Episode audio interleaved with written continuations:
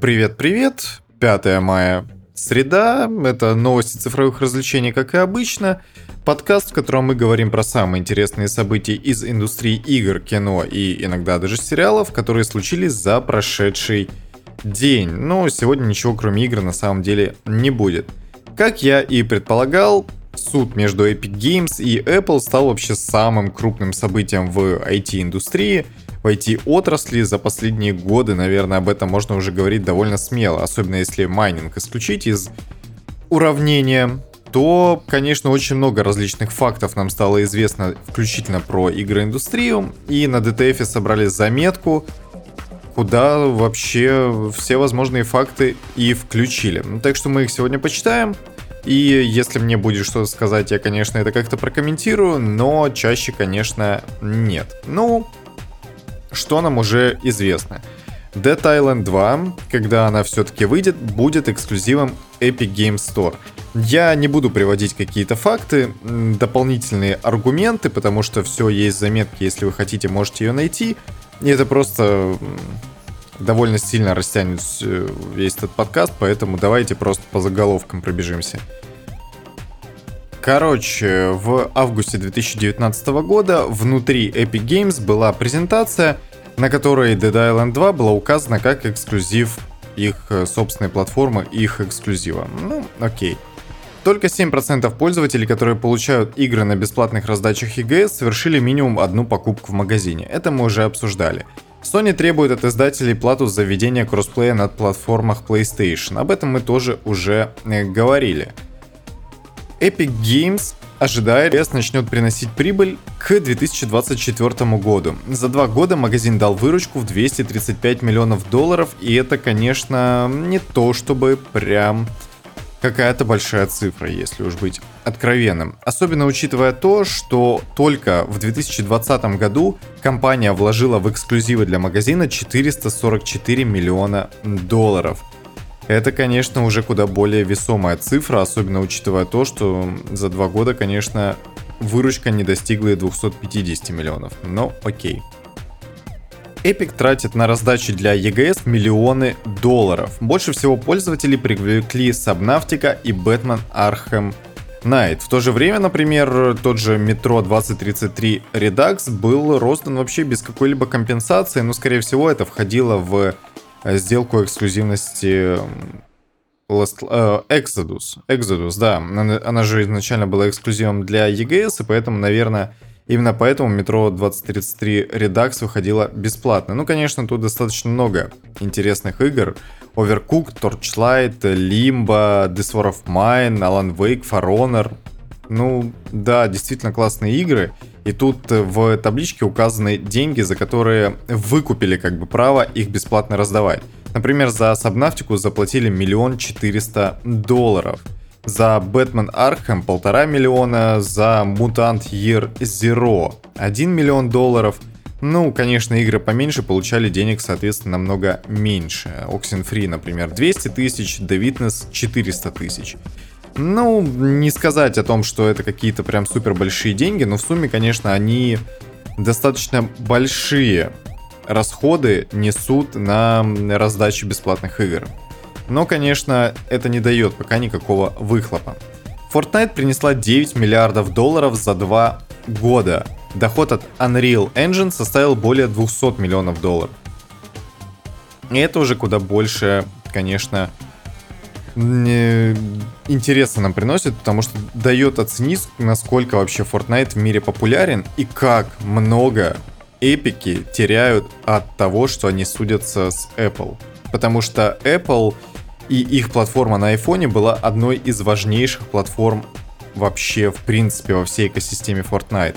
Конечно, не такой важный, как э, PlayStation 4 или ПК, но тем не менее.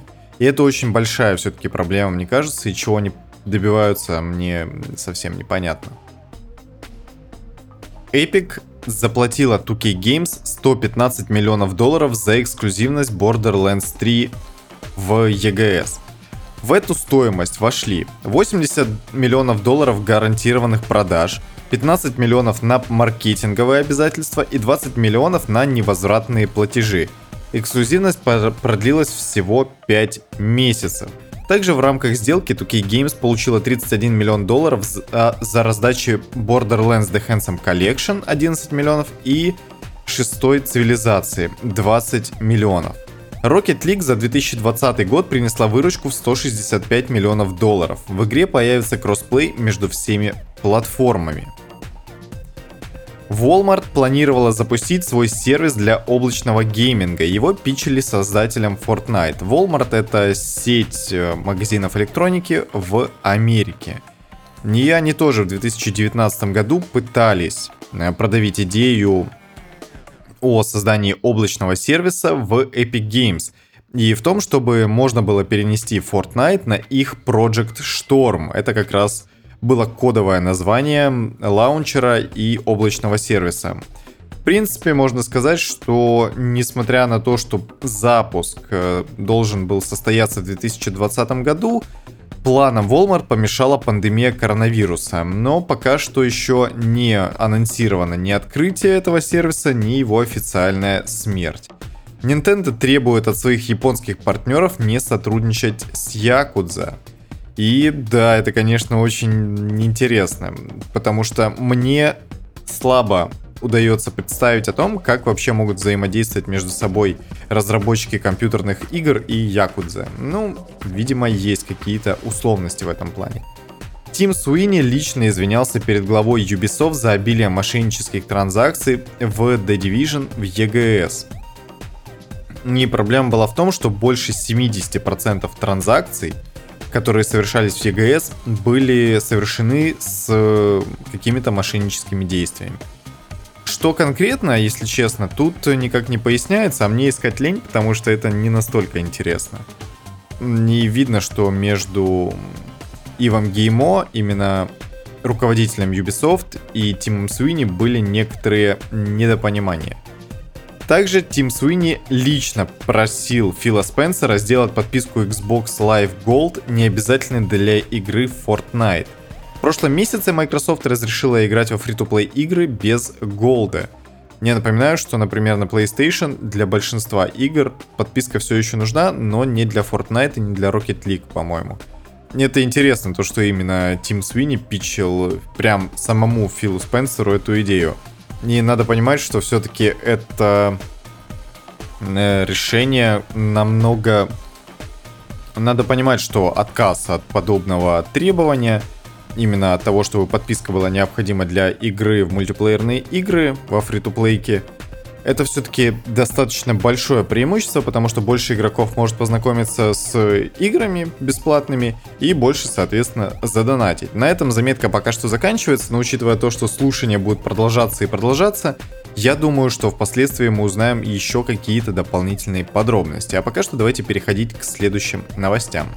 Петиция за продолжение Days Gone собрала 100 тысяч подписей. И игроки надеются, что Sony их услышит, но я, конечно, сли... спешу их разочаровать, потому что подпи... Что? Петиции, господи. Практически никогда не увенчиваются никаким успехом. Это все бесполезно на самом деле, потому что воротилы больших бизнесов руководствуются исключительно тем, насколько это финансово или репутационно выгодно. Days Gone, видимо, ни финансово, ни репутационно никак не может э, продвинуть вообще Sony вперед, поэтому заниматься разработкой такой дорогостоящей игры абсолютно бессмысленно. Несмотря на это, конечно, бывший гейм-директор игры Джефф Росс поблагодарил фанатов, но я думаю, что результатов у этой петиции не будет. Представили релизный трейлер первого контентного обновления для Watch Dogs Legion – которая выйдет 4 мая. То есть оно уже вышло, получается? Странно. Ну неважно. В рамках обновления игроки смогут взять к себе в команду новых NPC, медиков, которые смогут давать защиту себе или союзникам, а также диджея, способного оглушать противников при помощи звуковых волн. Добавят новые кооперативные задания и гаджеты, а также расширенную кастомизацию своих героев. Окей, на то, что Watch Dogs Legion поддерживает это вообще как бы никак не влияет, потому что игра, на мой взгляд, достаточно проходная. Создатель оригинальной God of War и Twisted Metal присоединился к компании Movie Games. известный по Last From Beyond, но я, например, ее намного лучше знаю по абсолютно отвратительному хоррору Last for Darkness. И он был такой, знаете, в свое время она выходила практически одновременно с Эгони, и они обе давили на эротизм и вот такую намеренную сексуализацию и эпатаж. Но что одна игра получилась абсолютно отвратительным, неиграбельным говном, я имею в виду Эгони, что Last for Darkness абсолютно мерзкая и отвратительная игра. Чем будет ей заниматься Дэвид Джаффри, Джаффи, простите, не совсем понятно. Ну, окей, поляки все еще развивают игровую индустрию в рамках своей страны. Я напоминаю, что Movie Games это именно польская студия. Но чем будет конкретно заниматься Джаффи, пока что непонятно. Ну, пускай он скажет э, Movie Games, что им надо перестать разрабатывать говеные игры, заняться чем-то вменяемым. Из Google Stadia ушел вице-президент и руководитель отдела продуктов Джон Джастис.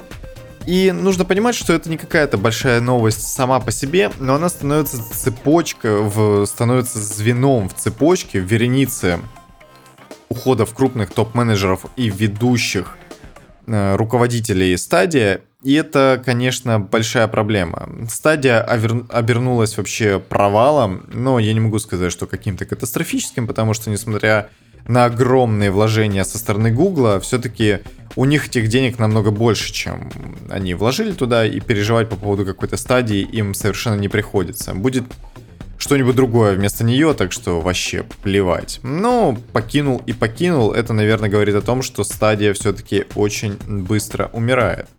Что интересно, в стадию, например, добавили достаточно интересные игры, например, Resident Evil 7 и Star Wars Jedi Fallen Order. Видимо, это последние такие издыхания стадии, хоть какие-то попытки привлечь к себе пользователей. Также Джефф Граб в новом выпуске своего подкаста озвучил некоторые интересные факты. Lucasfilm заключила сделки на несколько игр по Звездным войнам. Microsoft может работать над эксклюзивной игрой по Звездным войнам. Сегодня в Game Pass могут добавить больше игр по Звездным войнам, и информация о Battlefield 6 должна начать появляться на этой неделе. К этому времени, к 11 часам вечера 4 мая, никаких дополнительных подробностей неизвестно. О том, что выйдут новые игры в геймпассе по Звездным войнам, например, тоже. Ну, подождем, посмотрим. Глава подразделения Techland в Варшаве покинул компанию. Этот человек в совокупности проработал в студии 15 лет, а после увольнения несколько месяцев планирует посвятить уходу за собственной матерью.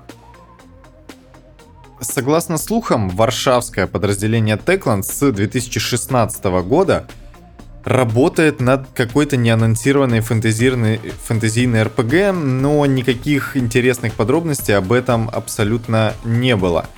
И учитывая то, что большую часть сотрудников из Варшавы переправили на помощь основной студии, которая занимается Dying Light 2, видимо им было не до собственной игры. Что интересно, Кацпер Михальский начал работу в Techland еще в 2002 году в качестве дизайнера уровней для шутера Chrome. И я помню, как я в детстве играл в Chrome. Игра на самом деле очень такой любопытный был, ну, полу-иммерсив Sim, если можно так сказать с достаточно любопытным сюжетом. Я не без удовольствия в детстве его проходил. И для меня стало открытием то, что именно Techland над ней работала в 2002 году.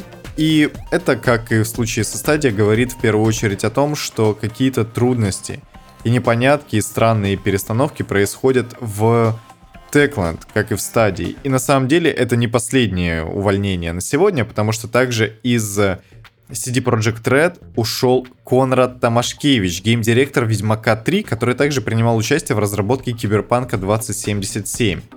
И что вы можете про него знать, это то, что его обвиняли в унижении других сотрудников. Несмотря на то, что внутреннее расследование невиновным, но он все равно покинул компанию, что, конечно, говорит о том, что все-таки он был виновен, а расследование это такая показуха для того, чтобы хоть как-то отмыть свою э, репутацию. Я считаю, что любые унижения, любой буллинг на любой абсолютно почве, расовой, национальной, гендерной, это недопустимо абсолютно. Вы должны уважать своих сотрудников, особенно если вы руководитель такой крупной студии, как э, CD Projekt. Поэтому то, что он покинул, окей, это хорошо. Несмотря на то, что он проработал в CDPR 30, 30 17 лет, и начинал с тестировщика оригинального Ведьмака, я думаю, что ему больше в студии не место. Особенно после того, как стало известно, что он реально булит своих сотрудников. Come on. Microids анонсировала Flashback 2, продолжение экшен-платформера 1992 года, ремейк, точнее ремастер которого выходил еще в 2013 году. Что любопытно, разработка игры руководит создатель оригинала, Поль Киссе. И выход сиквела намечен на 2022 год. Пока что никаких дополнительных подробностей не известно, кроме того, что главным протагонистом будет тот же человек, а именно Конрад Бихард, который был протагонистом первой части. Ну, они пытаются сделать так, чтобы игра понравилась и новым игрокам, и также старичкам серии, которые полюбили оригинальный флешбэк, который выходил на Sega Mega Drive SNES, а оригинал выходил исключительно на компьютерах Amiga. Ну, пускай делают, что и говорить. Также прошел слушок, что в ближайшем будущем выйдет спин серии Borderlands. По крайней мере, так об этом говорит издание Game Reactor. Что известно наверняка, это то, что игра будет абсолютно не похожа на классические серии Borderlands. То есть это будет не лутер-шутер. Я, конечно, замечу, что вполне возможно, что это Tales from Borderlands 2 или что-то подобное, потому что под описание отлично подходит именно эта серия игр. И последняя новость на сегодня. Чумной доктор Майор Гром, точнее Майор Гром Чумной доктор, будет доступен на Кинопоиск HD с 5 мая. Так что все, кто хотел его посмотреть, смогут это сделать по подписке на Кинопоиске. Что ж, на этом у меня все. Подписывайтесь на одноименную группу ВКонтакте, ставьте лайки в Яндекс Музыке, а также пишите свои отзывы и ставьте оценки в Apple подкастах. Увидимся, а точнее услышимся завтра. Пока-пока.